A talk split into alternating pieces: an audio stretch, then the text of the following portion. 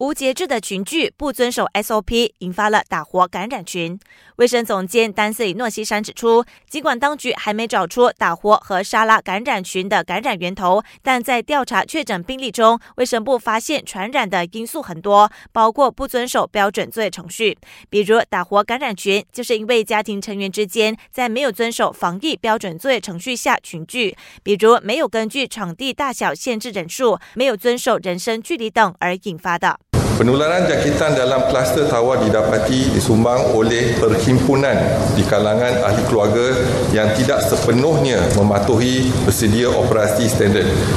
Misalnya, kapasiti tetamu perhimpunan tidak mengikut saiz ruang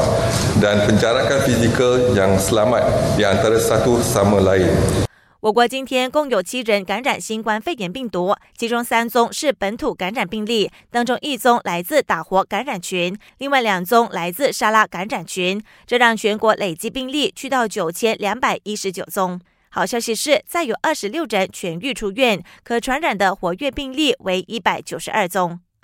韩国过去二十四小时则急增两百四十六宗病例，短短五天内增加接近一千宗个案。眼看首都圈疫情严重，韩国政府正考虑跳过十四天的宣导期，直接进入完整的第二级社交距离防疫措施，强制禁止室内和室外举行五十人以上和一百人以上的集会活动。